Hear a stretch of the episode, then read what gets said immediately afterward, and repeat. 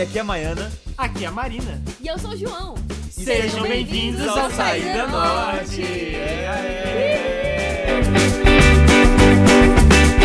Eu queria falar pra Maiana pra gente começar o programa com o nosso entrevistado aqui, o grande e o maravilhoso João Rique. Yeah! Galera, olha só, na verdade aqui é a Marina. O quê? Não é, não é o João. Como Aqui assim? Eu sou a Marina. E hoje a Maiana não, não conseguiu tomar as providências pra estar aqui com o distanciamento social. Mas tudo bem, porque a tecnologia tá aí, comprovando que a distância não precisa ser um problema. O Lai tá aqui hoje também. Yes! Muito obrigado por me receberem novamente, galera. Seja muito bem-vindo, Lion Man. A gente vai, vai nos acompanhar aqui nessa nossa entrevista hoje. E nós temos aqui, pessoal, um ator, diretor, produtor e dramaturgo. O brasileiro mais gringo da cidade. Uau. O canceriano mais leonino que você vai conhecer. Ele, que é filho da dona Janete. E o bendito fruto dentre cinco irmãs. Ele que cresceu comigo, dono de uma memória que não tá nos livros de história. João Pedro Riquem Lopes de Barros. Ao vivo e online. Ao vivo e online. E o nome artístico dele, na verdade, João Riquem, né, amigo? João Rick, pô. Muito bem-vindo ao nosso programa, amigones. Yes. Eu ouvi dizer por aí que você é o nosso fã número um. Confere a informação. Fã número um, autodeclarado e imposto. Fã número um, autodeclarado e imposto. Eu Ah. impus, é, Arrasou! Quem- Precisamos de você, precisamos de você. Muito obrigado por manter nosso canal funcionando. com certeza. Galera, a gente queria agradecer, principalmente aí, porque a gente tá recebendo um feedback super legal. Muito obrigada a todo mundo que tá assistindo, que tá acompanhando a gente. Por favor, continue mandando os feedbacks. Sempre vocês podem mandar mensagem no nosso e-mail. A- Vocês têm disponível aí nosso Instagram. Pode mandar DM, pode mandar inbox. Tamo junto, tá bem? Muito obrigada. Vamos continuar aí acompanhando e, e melhorando, né? Sempre, todo episódio. 100%. Amigo, fala pra gente. Você falou que você gosta muito do nosso podcast. O que, que você procura num podcast? Cara, eu gosto de um podcast que seja politicamente atento e atual, engajado. E eu gosto de um podcast leve, uma coisa conversinha, uma coisa descontraída, tá entendendo? Então, assim, eu acho que o Sai da Norte, ele cumpre seu papel e eu acho que ele tem muito a proporcionar e crescer e Ah. arrasar e mandar bem. Que massa, gratidão, arrasou. Mas fala pra gente então assim, qual é a sua mídia preferida de entretenimento? A primeira mídia número um de entretenimento é a minha cama, eu dormindo e sonhando. Mas, pensando em internet, cara, eu acho que Spotify, eu escuto muito Spotify, eu escuto muita música e eu escuto muito podcast normalmente. Você prefere então ouvir as coisas ao invés de assistir, por exemplo? Eu gosto muito de assistir. Tem uma, teve uma época que eu assistia muito YouTube também. Mas eu não tenho muito tempo de assistir. Agora na, na- no coronavírus eu tenho tempo, mas No Normalmente, coronavírus. o bom de Spotify é isso, porque eu tô no carro, tô ouvindo, aí eu tô malhando, tô ouvindo podcast. Massa. Eu que tenho muita dificuldade de fazer mais de uma coisa ao mesmo tempo. É uma Sim. experiência. Podcast funciona, né, cara? Mas então, falando em coronavírus, a Uh. gente tem aqui uma perguntinha vindo da Maiana. Yeah. Produção, roda a Maiana pra nós. Tendo em vista que a gente está vivendo esse momento aí de isolamento social, queria te perguntar, primeiramente, como que você está lidando com esse isolamento social, porque é um isolamento social diferenciado, né? Eu acho que por vezes a gente faz esse isolamento social voluntariamente na vida mesmo, sem estarmos em tempos de pandemia, e eu acho que é totalmente diferente de você fazer um isolamento social forçado, né, por um bem maior, mas só que você está sendo forçado a fazer esse isolamento social e a partir desse momento a gente começa enfrentar vários fantasmas, vários medos, várias angústias que habitam na gente e que às vezes a gente nem sabe que vão surgir neste momento. Que eu tô vendo também surgir muita gente conversando com as pessoas e tendo acesso à internet, a gente tem acesso também a várias pessoas que estão longe, que a gente não tem contato, e eu vejo que muitas pessoas estão passando por esse momento difícil. Como que você tá lidando com isso? E qual recado você daria pro João de quatro meses atrás? A gente nem imaginava que iria passar por esse momento. E qual recado você vai dar, né? Porque daqui a cinco meses, se Deus quiser, você vai estar ouvindo isso. Qual recado você dá pro João daqui a cinco meses, depois que tudo isso passar? Maiana, dona da minha vida. Vamos lá, amigo, como é que tá sendo pra você esse processo de isolamento social? Caraca, sete perguntas. Mas amei todas. Uma É, por uma. Sim. Como está sendo o isolamento social? Muito real isso que a Maiana falou sobre a diferença do isolamento forçado, porque eu sou uma pessoa que gosta muito de, tipo, tempos comigo, sozinho, assim, desde muito tempo. Eu também. Mas eu também, acho que como qualquer ser humano, né, a gente precisa do convívio social, mas eu Sim. também, eu sou muito social, assim, eu preciso muito dos meus amigos, eu preciso muito tocar os meus amigos e vê-los. Canceriano, né, amigo? Canceriano demais, canceriano demais. E com ascendente Lua e Vênus em Leão, que precisa de atenção. Sim, Tipo assim. é o combo. É, não, é tipo planta sem luz. Inclusive, Ah, lá e vai olhar seu cacto em casa se você. Ah, não já era. Acho que são uns quatro anos aí sem, sem um mínimo de atenção. Com certeza. Aí, como eu estou lidando? É, é complicado, assim. Tem umas horas que dá um, dá um desespero, assim. Dá uma sensação muito esquisita de estar em isolamento. O começo do isolamento foi muito ruim, porque eu tava num fluxo de trabalho muito intenso e, de repente, tudo, tipo, uf, evaporou. E era um momento que ia estar acontecendo muita coisa legal. E aí, pra mim, foi bem difícil, assim. Eu passei uns três dias é, com longas horas olhando pra parede, porque eu não tinha energia pra apertar play no Netflix, assim. Isso é muito complicado pros artistas nesse momento, né, cara? Uhum, uhum. Você tem mais amigos seus que estão passando por esse processo também? Vários, vários. Estamos tudo no mesmo barco, né? A galera. é, é, a gente tava numa quinta-feira montando cenário e luz pra, pra uma peça que a gente ia apresentar no sábado, domingo, sexta, sábado e domingo. E aí, no meio da montagem, a gente teve que parar tudo e ir pra casa. Porque de repente tava tudo cancelado. E aí, tipo, a gente sabia que tinha um- os nossos amigos que estavam no Espaço Cultural Renato Russo, tinha um festival de bonecos acontecendo internacional, tipo, tinha gente de outros países aqui e tudo parou. E aí, uma loucura. E aí, é isso, você tá. Você tá e as coisas que estavam acontecendo também era tudo. é, é, eu tava organizando meu ano todo em volta disso, assim. Então é tudo que tava me movimentando. Então, de repente, é tipo a sensação de você. Vou fazer uma metáfora aqui. É, uma analogia. A, a sensação de você. Sabe quando você faz redemoinho na piscina com um círculo de pessoas? Aham. E aí você para e tem que voltar? É- É, Aham. tipo, o seu corpo não entende. Não reage. É. Quebrar o Tipo- sistema, quebrar o sistema. É, quer dizer, o seu, não é o seu corpo, né? Ali era água, no caso, mas tipo assim, é porque rola esse fluxo de tipo, caraca, que, sabe? É uma tontura quase, né? Emocional. A louca. Sim. E aí, o que que você diria, então, assim, pra você quatro meses atrás, antes de passar por esse processo? Que também, né, é isso, assim, tem, é muito impactante pra várias pessoas que estão passando por, por uma situação em que não se sabe o que, que vai acontecer, né? Sim, total. Nem sei o que eu diria, porque é uma situação muito inesperada, né? Mas eu acho que o que mais faria sentido pra mim, assim, e o que pra mim é mais importante, mais, mais me vem com essa pergunta é, é não se esqueça de cuidar de você e do seu emocional, porque vai chegar uma hora que você vai precisar de estar minimamente estável emocionalmente e minimamente saber como se cuidar, porque senão a gente se perde. É uma loucura. Caraca, que dica boa! É verdade. Então fica aqui a dica, galera. Vamos aí pesquisar umas meditações, vamos praticar esses mecanismos pra nos ajudar antes dos momentos de crise, porque não adianta querer fazer meditação só nos momentos de crise, tá bom? Vamos se cuidar aí nesse momento de isolamento social. Quem quiser, o nosso inbox tá aberto sempre pra gente poder discutir esses rolês. E o que, que você diria então pro você, João daqui quatro meses, cinco meses? Ai. Quatro meses, cinco meses daqui é quando? Estamos em março, final de março. Seria então final de agosto. Bom, primeiramente, se você não tiver terminado seu TCC, eu vou dar na tua cara. Não vamos se cobrar, porque. Não, não vamos cobrar, não vamos cobrar, tá tudo certo. Não preciso ser produtivo, inclusive não fui até hoje, durante a quarentena, mas agora eu tô fazendo um podcast, entendeu? É isso, sendo produzindo conteúdo, Produzindo pensando. conteúdo. É, não, mas não, não, não, não. Vou, não vou dar na tua cara se você não tiver terminado seu TCC, mas, pô, se esforça, sacou? É... e é isso, e lembra, e lembrar, e é uma coisa que eu tô me lembrando todos os dias, né? E aí bater nessa tecla comigo mesmo de novo, uma autoterapia aqui. Mas lembrar de que é isso, se sua. É, é, um, a humanidade, né, é maior do que o ego, isso sempre. Sim. E também, tipo, mas também levando em consideração o tanto que o, o meu fluxo pessoal tava me fazendo bem, assim, tava movimentando de um jeito muito positivo, assim, e lembrar que se essas coisas estavam rolando pra mim é porque existem coisas que eu plantei, né? Então não quer dizer que vai evaporar como eu senti no primeiro momento e fiquei bem mal. Mas é isso, assim, é foca no que você plantou e arrasa. É Work isso. bitch. Work bitch. É work bitch. Transformar os, os limões em limonada, né? Com certeza. Ah, eu amo esses clichês. Pra mim é sempre assim. Sim. Então agora a gente tem outra pergunta da Maiana, Uau. que vai Uau. redirecionar a nossa entrevista em outra direção. João, até aqui tá sendo um prazer inenarrável ter você aqui nesse nosso podcast. E mais uma pergunta aqui, João. Você gosta de assistir programas de entrevista? É uma coisa assim que te atrai, que você gosta? Como é que é isso? Diz que sim, pelo amor de Deus, só pra gente poder fazer um link aqui. Diz que você gosta de programas de entrevista.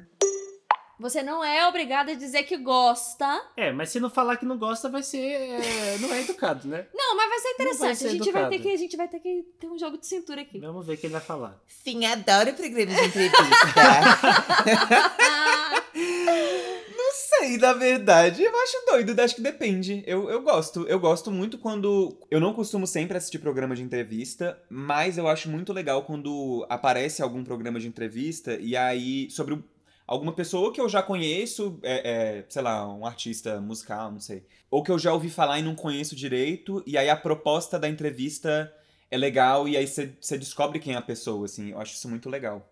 Tipo, eu lembrei de, por exemplo, a entrevista da Billie Eilish, que fizeram por três anos. Eu descobri quem era a Billie Eilish, tava todo mundo falando, tava começando a bombar, eu não sabia quem era essa garota. E aí eu descobri porque eu vi o vídeo que fizeram tinha feito um vídeo do primeiro ano dela, de, de fama. Aí ela tinha 15 anos. Aí com 16 anos refizeram a mesma entrevista, com as mesmas perguntas.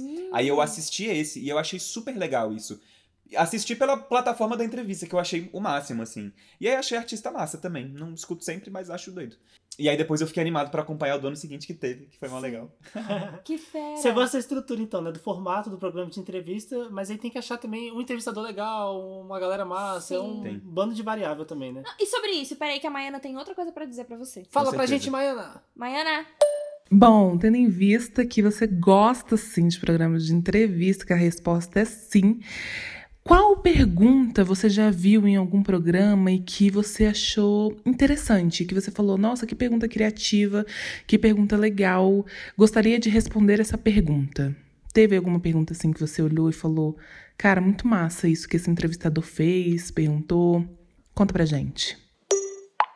resposta também pode ser não. Nunca ouvi. Cara, me marcou, mas eu não vou lembrar dessa pergunta. Eu não queria falar da Billie Eilish uma segunda vez. É, eu vou parecer que eu sou fã dela, não sou. Eu tava querendo até é, referenciar a, o Wiz Khalifa, que tem uma entrevista incrível do Wiz Khalifa, que fizeram ele num detector de mentiras. Massa. E é incrível, essa, gente, assistam essa entrevista, é muito doido. Mas deixa eu falar um negócio da Billie Eilish que eu fiquei lembrando. Teve uma entrevista incrível que fizeram com essa garota, cara. Pegaram uma máquina, tipo um computador, botaram ele, tipo, o computador pra registrar, pesquisar, sei lá, pra ver o que, que se falava sobre ela na internet. E aí ele formulou perguntas, só que é um computador, aí as perguntas não faziam muito sentido. Elas eram, tipo assim. Meio randômicas assim, É, tipo, né? o que é o final? e aí, tipo, fé. não sei. Eu acho que se você me perguntasse na entrevista, eu falava. Peraí. Então eu posso fazer uma pergunta aqui baseada na sua resposta? Claro. Qual é o final? Qual é o final? Cara- Boa pergunta. O final. Eu vou ter que falar sobre o universo. Tá bom. Cara, o final não é. Ok. Tá ligado? Porque, não sei. Eu, eu, eu entrei numa. Ano passado eu entrei numa. num looping de obsessão com vídeos e documentários sobre o tamanho do universo. Que fera! É, sim. E aí, enfim, é, na terapia eu até descobri que isso tinha a ver com alguns complexos meus, assim, de querer me sentir inferior. É, acho que tanto por responsabilidades quanto por outros pormenores, não vou falar sobre isso agora. Mas. Mas é isso, e aí, quanto mais você vai entendendo que as coisas são enormes e que a gente não vai conseguir nem descobrir o limite do universo que a gente já sabe pra descobrir o que, que tem além, não sei, não tem final. É isso, não é. Não tem final. E eu vou te fazer uma pergunta que vai complicar um pouco o rolê. Porque eu sou amiga do João Pedro há muitos anos, desde que a gente tá na barriga das nossas mães. Sim. E... Isso é uma boa informação, é né? Minha mãe informação. foi madrinha de casamento da mãe da Marina, E a- ambas grávidas. ambas grávidas. Sim. E você por muito tempo se considerou ateu. Sim. E você se considera ateu até hoje? Cara, eu não me considero mais nada hoje em dia. Eu, E- Mais ou menos, eu acho. Entendo, entendo. complementar a pergunta. É, porque eu queria saber, tipo assim, já que você pensa que não existe final, e a gente pensando assim nessas proporções do universo e no fato de que as coisas se repetem e todas essas questões, você, você enxerga assim uma pós-vida ou uma vida além dessa que a gente conhece ou outras outros universos dentro da gente ou outros corpos além do que nós somos aqui na carne, sabe? Sim, boto fé nessa pergunta. É, acho que a parte do ateu, eu até tive uma conversa recentemente sobre isso, assim. Que eu, eu mais ou menos me declaro porque eu de fato não acredito em divindades. Uhum. Eu não, não acredito muito em divindades que regem e, e, e numa perspectiva humanoide, assim, que muitas pessoas têm de divindades, né? Sim. Não que todos que acreditam tenham essa perspectiva. É isso, não, não, não são crenças que me atravessam nesse lugar, assim. Mas eu acredito muito em energia e eu acredito muito que a gente só não sabe de nada, né? É, nós somos seres tridimensionais, Sim. tipo, num universo que a gente nem sabe quantas dimensões tem. Num mundo de dor e sofrimento. Num mundo de dor e sofrimento, é, tipo, não sei, assim. E aí eu acho que. E é isso, também não manjo de ciência, então, é, sei lá, na real. mas, mas, assim, pra mim faz muito sentido esse negócio de que a gente morre e a gente volta a, a- a virar partículas se comportando de outra forma no meio. O que que isso inferenci- é, é, influencia é, é, em como as energias interagem e como o fluxo das coisas, outras dimensões, eu só não sei mesmo. E eu acho que eu aceito que eu não vou saber, porque quando eu frito muito sobre isso eu fico um pouco desesperado. dá, um, dá um medinho, Dá, né? dá um medinho, assim. Mas eu acho que, eu acho que, cara, se o, se o universo nunca acaba, tudo é possível. Tudo é possível, realmente. Arrasou, arrasou. Tudo é possível. Eu acho que esse pensamento deixa, deixa a vida muito mais fácil. Porque você para tanto de ter esse, esse desespero, cara, de achar que é tudo fim da linha. Eu acho que essa foi uma- um sentimento que sempre me deixou, me, me limitou um pouco, assim, sabe? Eu sempre. A, a ansiedade sempre agiu pra mim de uma maneira onde, onde eu sempre achava que eu ia morrer mesmo. Acho que o sentimento era esse. Muito por causa do, do pânico mesmo e da adrenalina. Porque no fim das contas a ansiedade é isso, né? Uma reação hum, biológica natural do sentimento de perigo. Boto fé. E aí eu sempre, eu sempre senti que foi um sentimento muito marcante, assim, pra mim. Mas, contraditoriamente falando também, eu acho que a morte me move muito num lugar. Porque, tipo assim, eu acredito na eternidade das coisas, mas eu sei que o meu eu, enquanto ego, enquanto esse indivíduo, hoje, vai morrer e vai deixar de existir como ele é um dia. Então, tipo assim, vai fazer teus, tuas paradas. Tipo é assim. isso.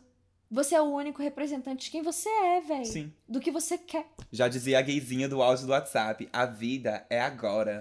As conquistas que você pode fazer por você mesma é agora. Compra teu ar-condicionado, gay. Perfeito. Vai fazer um curso.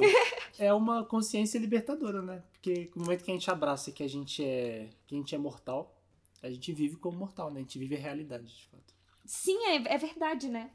Isso é muito bom. Mas se a gente abraça que a gente é imortal, a gente não morre no final, segundo o Sandy Júnior.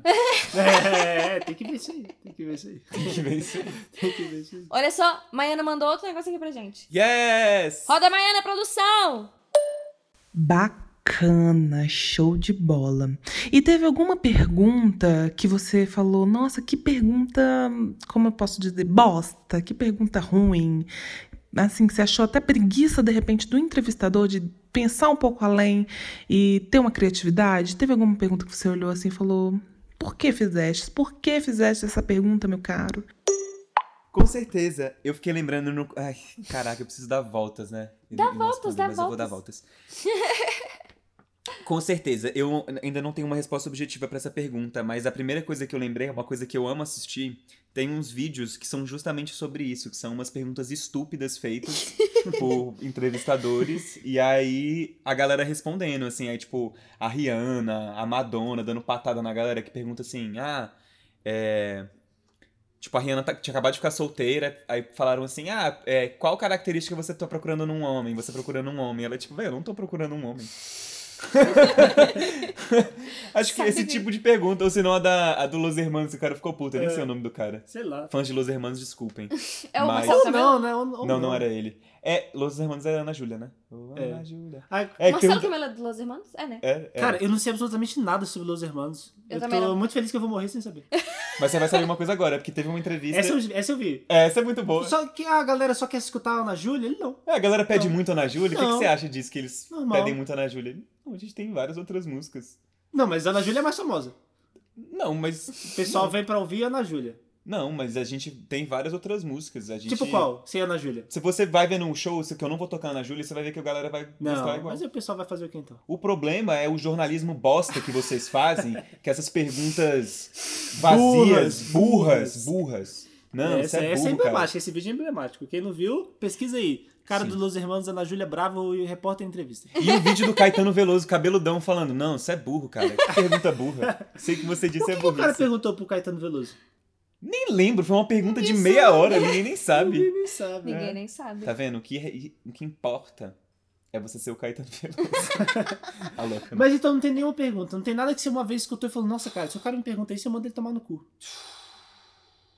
Em entrevista, acho que não.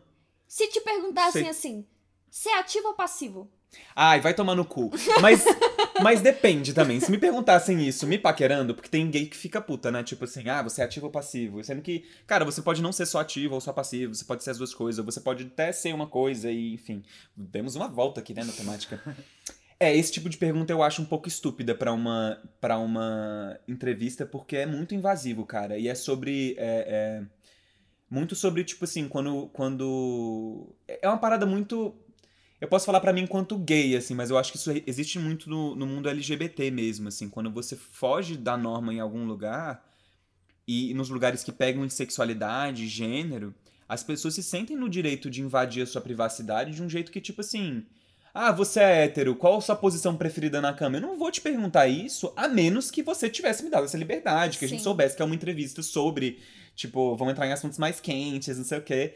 Mas, cara, não, que nem. Cara, pessoas trans, sacou? Tipo, as pessoas perguntando: Ah, você Sim. é operada, não é? Você tem qual, tipo assim, qual a sua genitália? Véi, vai se, vai se fuder. Vai se fuder. Pensa duas vezes, cara. Você vai perceber que você tá errado sozinho. Com certeza. É só isso. Vai trocar de opinião sozinho. É, mas se eu tivesse paquerando, assim, tivesse lá tal, e alguém perguntasse, eu ia achar de boa, assim. Eu Sim. até, enfim, é, é, é, poderia falar. Se eu não fosse de acordo, eu poderia falar assim, pô, acho esse tipo de pergunta vazia e tal, não sei o quê.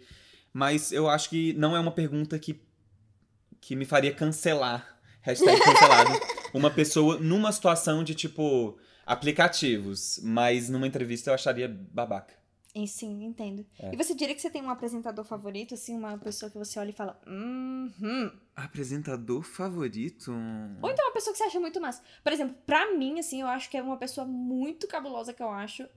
E assim, eu, eu entendo que ela tem os, os, os gimmicks, assim, dela, assim, essas paradas que ela recorre muito, mas eu gosto muito da Tata Werneck.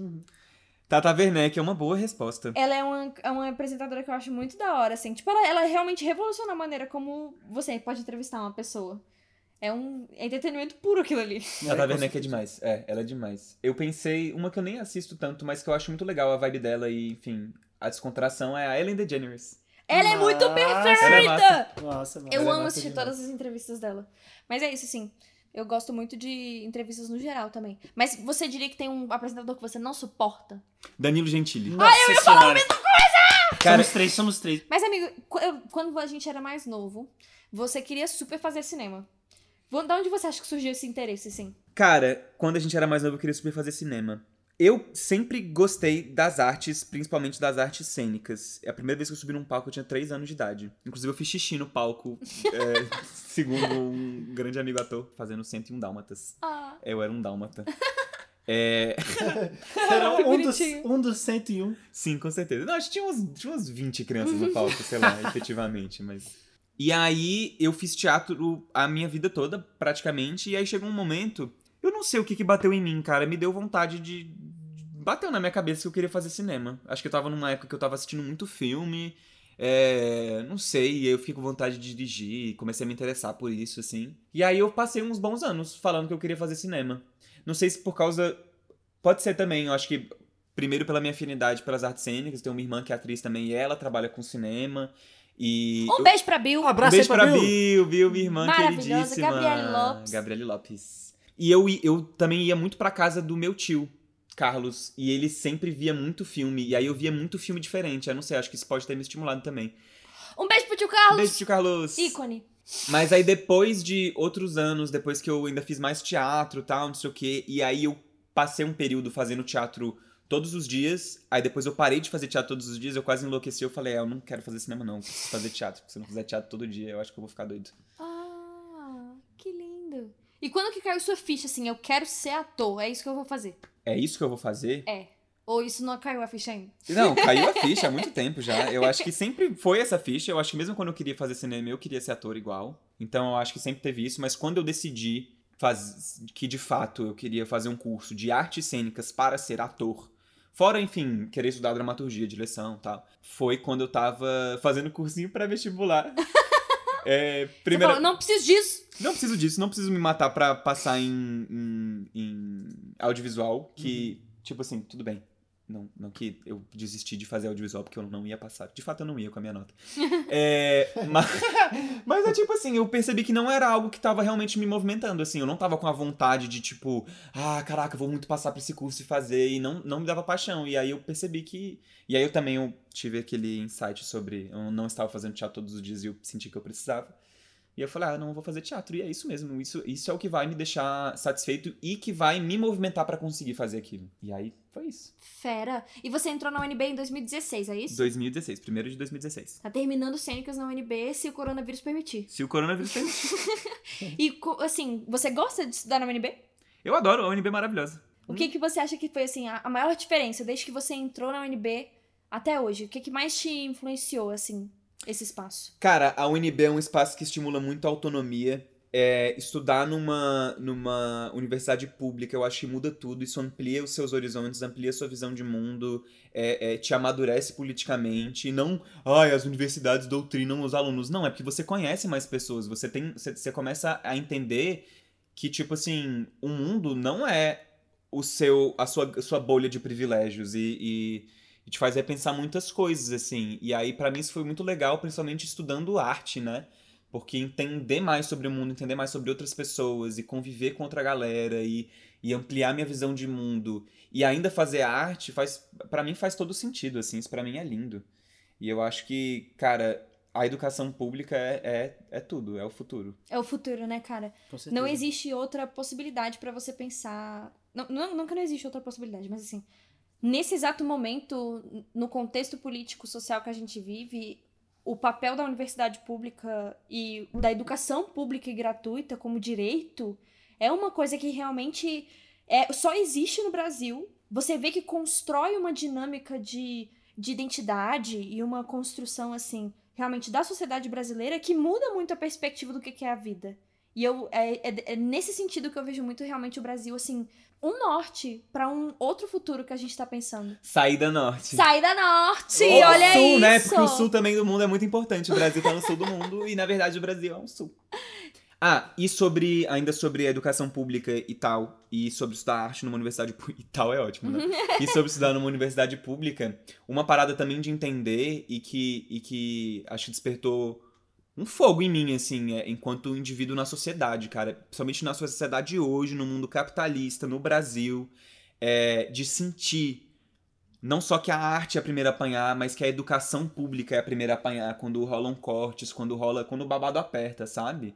E aí você vê que estão tirando de uma coisa que importa tanto, você tem um contato direto com aquilo, você vê o tanto que aquilo que importa, e o tanto que a arte é uma essência humana, e o tanto que a educação tem que ser um direito de todo mundo, e, e aí começam a privar a gente disso, é muito louco, assim. O sucateamento da educação brasileira é um projeto. Já falaram isso antes Sim. e a gente tá repetindo aqui. Mas agora a Maiana, a nossa fada sensata, Tem outra pergunta! tem outra pergunta. Yes. E essa é bem interessante. Vamos ver, vamos ouvir. Bom, a gente vive em uma sociedade que tenta o tempo inteiro nos limitar e nos prender. E tendo em vista isso, eu ando refletindo muito sobre a nossa liberdade. E pelo pouco que eu conheço de você, né, não te conheço tão profundamente, mas eu te enxergo um ser inteiramente livre. Eu te enxergo, eu enxergo uma liberdade muito bonita em você de ser o que se é. E eu quero te perguntar como que você se sente em relação a isso. Você se sente um ser inteiramente livre? Como que você se enxerga dentro dessa sua liberdade? E eu queria te perguntar também se é possível, você acha que é possível ser totalmente livre?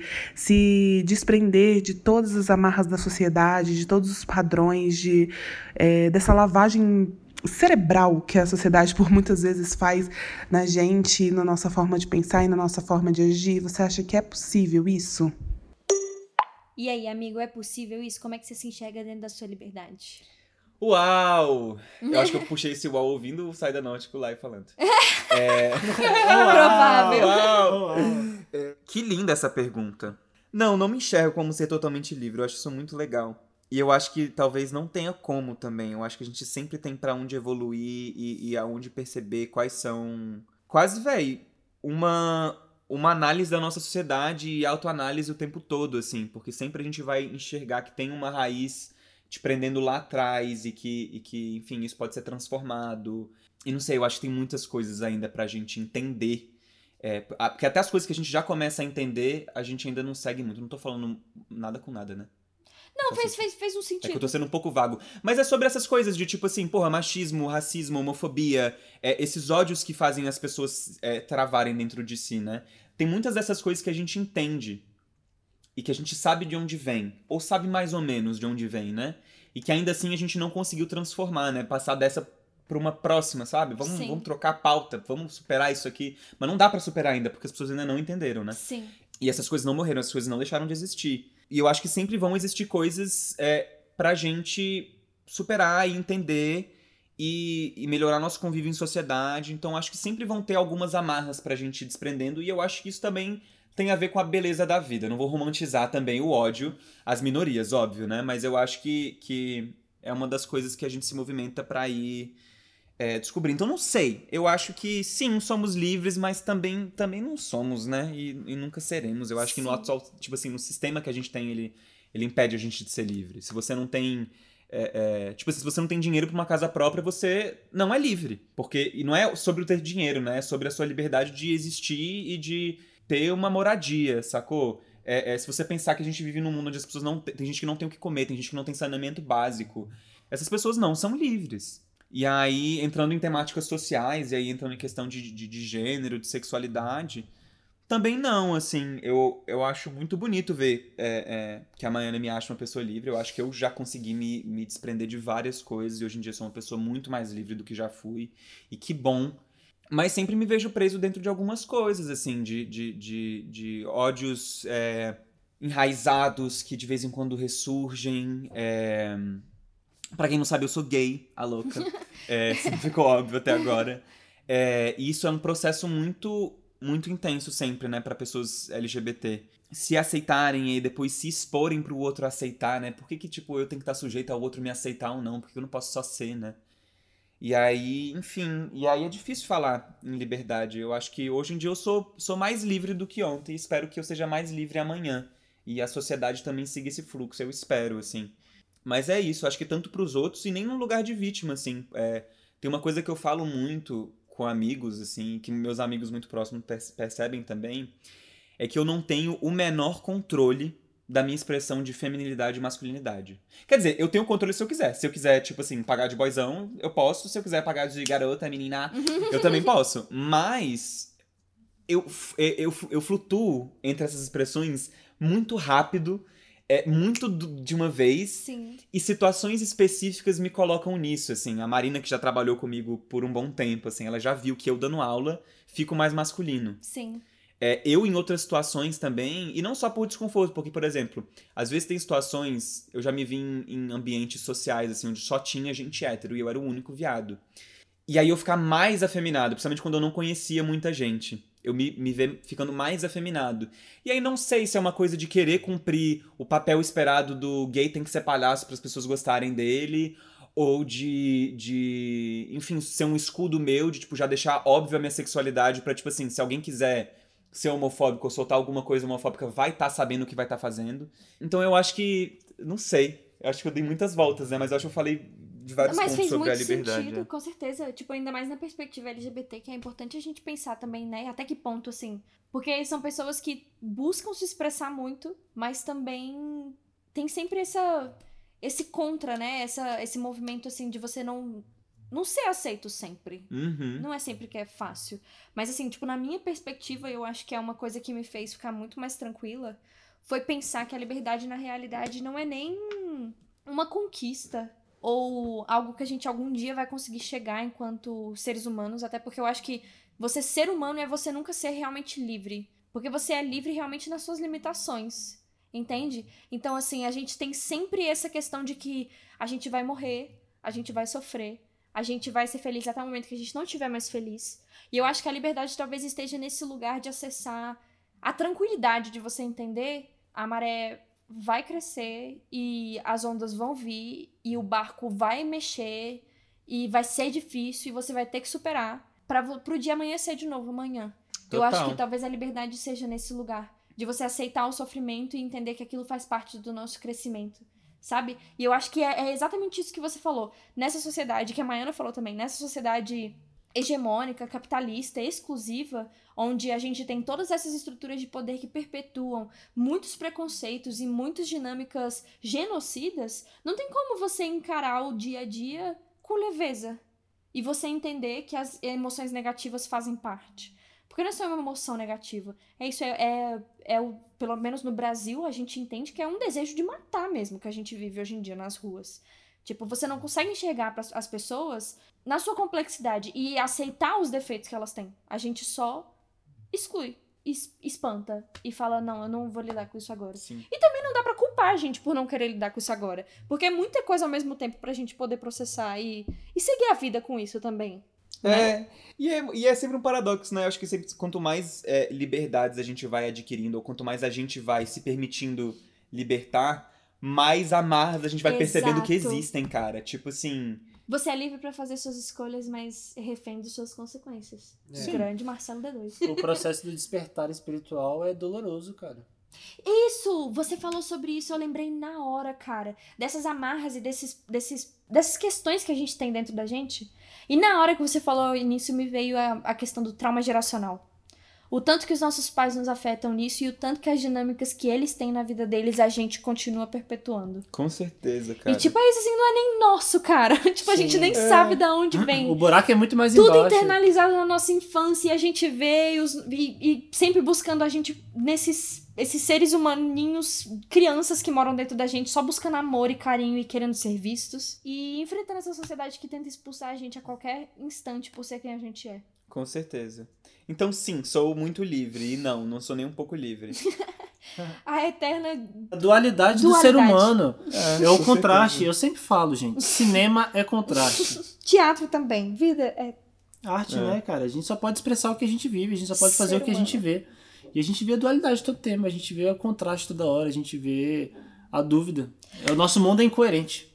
A gente tem que tomar noção disso, senão a gente vai viver na insanidade. na insanidade. Mas olha só, falando sobre arte e falando sobre liberdade, a Maiana colocou uma outra questão muito importante pra gente. Uau! E eu quero saber mais, João. Eu quero saber você enquanto ator, como que você vê essa questão da liberdade? Eu acho que a arte muitas vezes ela vem para libertar, né? Ela vem como uma chave que abre vários, é, várias prisões da nossa mente. Traz um mundo novo no nosso pensar, no nosso agir. Quero saber você enquanto ator, como que você pensa e como que você vê essa questão da liberdade mesmo ao exercer essa profissão. Pira um pouquinho aí pra gente, como que você vê tudo isso? E aí, é uma fritação maior? É uma fritação menor? É mais liberdade? Menos liberdade? Dentro da arte.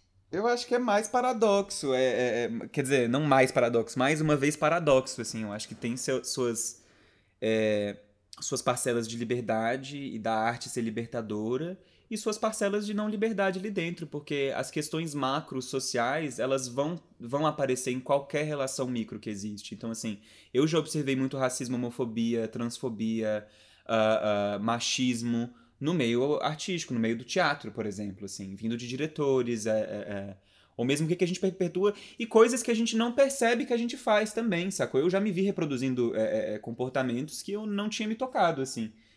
Então, sim, eu acho que tem essas. é, é, existem amarras sociais que reverberam dentro do fazer artístico, com certeza. E acho também que a arte é libertadora, assim, as pessoas que eu conheço que, que fazem arte e amam arte. Não todas, né? Eu acho que todo mundo, enfim. é, cada, cada pessoa é uma pessoa, assim. Eu amo muito as pessoas que eu conheci através da arte e que são as pessoas que eu sou próximo, né? Não são todas as pessoas que eu conheci através da arte, Uhum. mas enfim. Eu conheci pessoas muito abertas e muito, muito transparentes e muito com vontade, é, é, uma vontade muito bonita de, de tam- também de mudar o mundo, mas de se mudar e de se adaptar e de, se, e de sempre se colocar em relação àquilo, assim. E não só as pessoas que eu conheci através da arte, pessoas, pessoas que eu já conheço e que, e que têm afinidade com a arte também. Você, amiga Ana Marina, é uma super artista. E é isso, você é uma pessoa que tem essa, que tem essa, essa paixão, assim, e eu acho isso muito libertador. A arte, porque a arte ela é muito anti essa burocracia do dia a dia e esse sistema, tipo, ela não faz muito sentido. Ela não é, é- é- é- ela é um pouco na contramão dessa perspectiva do lucro, né? Até tem. E aí entram algumas das amarras, né? Tipo, existem as coisas que vendem mais, que vendem menos, é, as coisas é, feitas pra massa. E não dizendo que a arte de massa é ruim, de forma alguma. Eu acho que tem coisas incríveis em- em- e coisas ruins na arte Aham. mega cult, ou, ou enfim, se chame. Temos liberdade, temos amarras em todas as instâncias, acontecendo ao mesmo tempo. porque- Hashtag liberdade pra dentro da cabeça.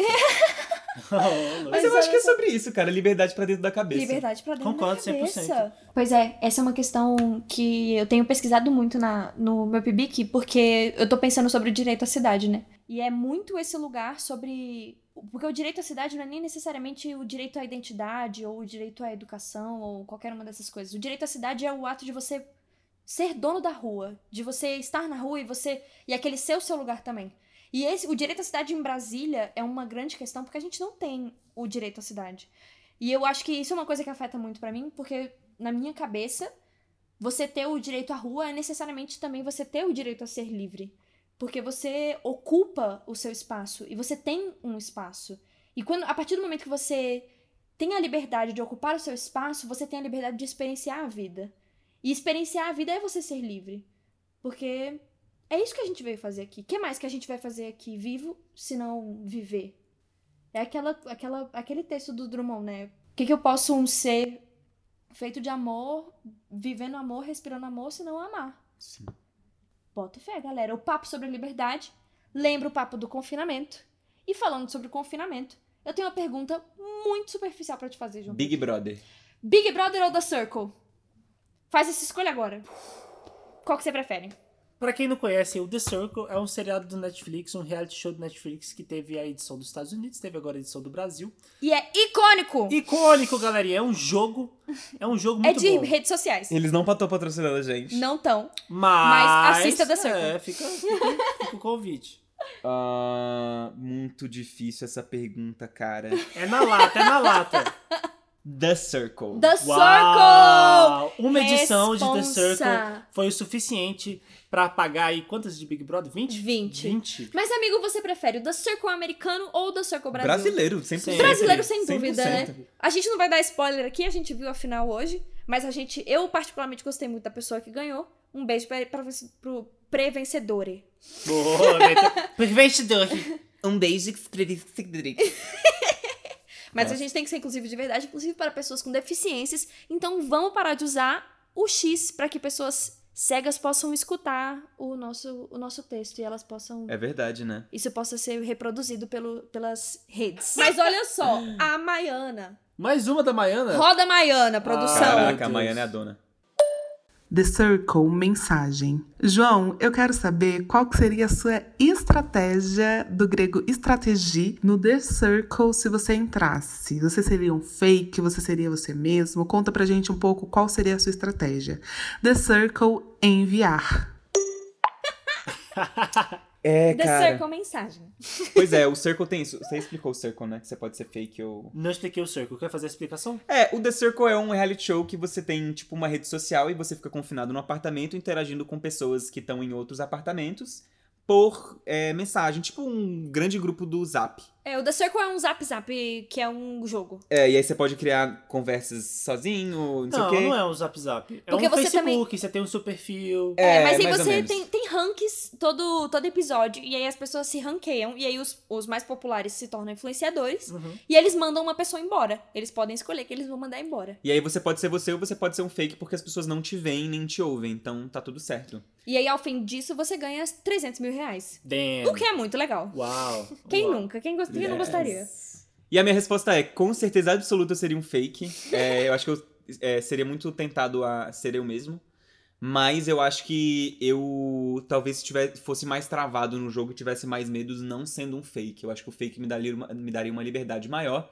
Eu já falei pra Marina hoje que se eu entrasse no The Circle eu seria um fake com as fotos da Marina. porque ela tem ótimas fotos e ela é E a gente tem uma personalidade bem próxima, assim, os interesses bem próximos. É, a gente. A gente. E. E você sabe todo o meu jeito de falar. Eu sei seu jeito de falar e eu sei as coisas que você faz. É. E várias coisas sobre a Marina eu sei. Talvez eu mentisse sua idade, eu falaria que você é um pouco mais velho, porque eu acho que você já conquistou muitas coisas na vida pra uma pessoa de 22 anos. É verdade. E. As é pessoas que. Eu tenho uma cara de venha também, né? Cara, você sabia disso que a Marina tem 22 anos de idade? Eu tenho 22 anos de idade, galera. Eu, eu, eu tô no mercado de trabalho há 4 anos. eu trabalhei muito nesses quatro anos, então eu conquistei umas coisas bem legais. Trabalhou que nem uma maluca. Fiz muitas coisas. Vai. Pois é, e quando no meu início de adolescência, assim, cara, eu adorava entrar no bate-papo da UOL e fingir que eu era uma mulher e, tipo, ficar enganando os machos e, tipo, assim, trocando uma ideia. E a galera cai, né? Cara, a galera cai e eu, tipo, nunca ligava a webcam, tipo. É isso, gente. Meu Deus do céu, eu sou uma pessoa horrível. Não, que não, isso? não, sou uma pessoa ótima. sou uma pessoa Catfish, todo mundo já fez alguma vez na vida. Catfish todo mundo já fez. Então eu adorava, cara. Adorava ser fake, adorava, adorava mentir na internet. Quando eu entrava de férias, eu ia na MSN e falava pros meus amigos da escola que eu tava na Grécia com os meus pais e era mentira. Então é isso, eu adoro mentir na internet. Peraí, peraí, pausa, pa- pausa tudo. Alerta, alerta. The Circle, mensagem. E o que você faria se você ganhasse os 300 mil reais? Qual, o que que você, pra que, que você usaria isso? Conta pra gente. Você ia pagar um churrascão pra gente? Você ia pagar umas brejas pra gente? Umas comidas, uns lanches? Conta pra gente. The Circle enviar. Sem dúvida, né, amigo? Um vinagrete, uma boa farofa com bacon e ovo. Se eu ganhasse 300 mil reais, a primeira coisa que eu ia fazer era ligar um pra minha mãe e dois pra Marina. e falar, mãe, você que é minha mãe. E Marina, você que é virginiana pra caralho. O que, que eu faço? Como é que eu, como é que eu cuido de dinheiro? A gente já, já tem um plano traçado pra você. Com certeza, tá vendo? É isso. Eu ia fazer a coisa certa com certeza. Mas com certeza eu ia ter a minha parcela que eu ia querer, tipo, investir. Não em mim, mas, tipo, na Nos minha seus arte, projetos, nos E meus você, projetos. cara, investir em você, É, você se tornar uma pessoa melhor, um profissional mais capacitado. Com certeza. Ia usar pra fazer teatro. Ah, E também ia fazer um churros.